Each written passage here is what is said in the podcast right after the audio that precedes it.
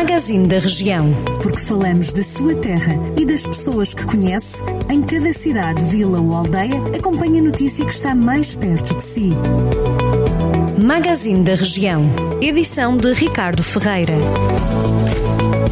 Abrimos a edição desta terça-feira do Magazine da Região com a notícia de que a Câmara da Guiar da Beira recebeu 22 mil máscaras cirúrgicas que vão agora ser distribuídas pela população do Conselho para prevenir a infecção do novo coronavírus.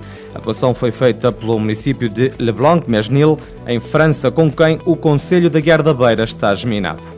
Em Sinfãs, o presidente da Câmara Armando Morisco pede critérios diferenciadores para os conselhos de baixa densidade na atribuição de verbas do próximo quadro comunitário de apoio e do Fundo Comunitário de Retoma e Recuperação, conhecido como a Bazuca Europeia.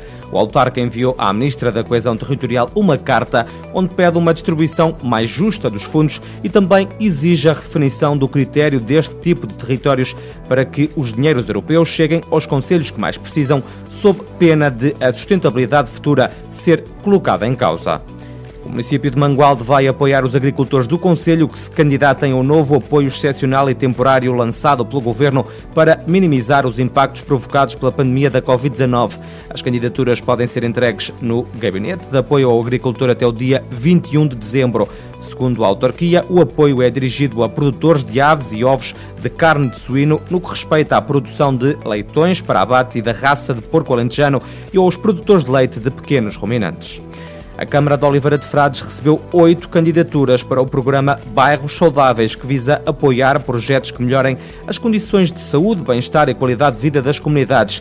Segundo a autarquia, as candidaturas representam um investimento de 380 mil euros nas uniões de freguesias de Oliveira de Frades, Sotelafões e Sejães, de Destriz e Reigoso e também nas freguesias de São Vicente de Lafões, São João da Serra e Pinheiro o PS considera imprudente avançar com a construção de um centro sobre Salazar em Santa Combadão, numa altura em que florescem ideias de cariz totalitário, mas o PSD e o CDS defendem que é preciso não apagar a história. São posições tomadas no Parlamento na discussão da petição de repúdio e exigência de que e abandone a anunciada criação do Museu Salazar, em Santa Combadão, com esse ou outro nome, iniciada pela União de Resistentes Antifascistas Portugueses e que foi subscrita por cerca de 11 mil cidadãos.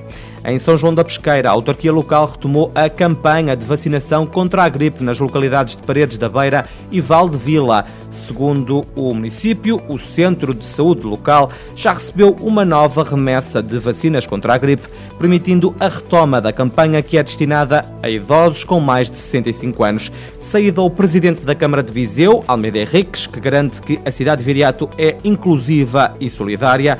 A afirmação do autarca foi feita no âmbito do Dia Internacional de Pessoas com Deficiência, que se celebrou na passada quinta-feira. Estas e outras notícias, como sempre, para acompanhar em jornaldocentro.pt.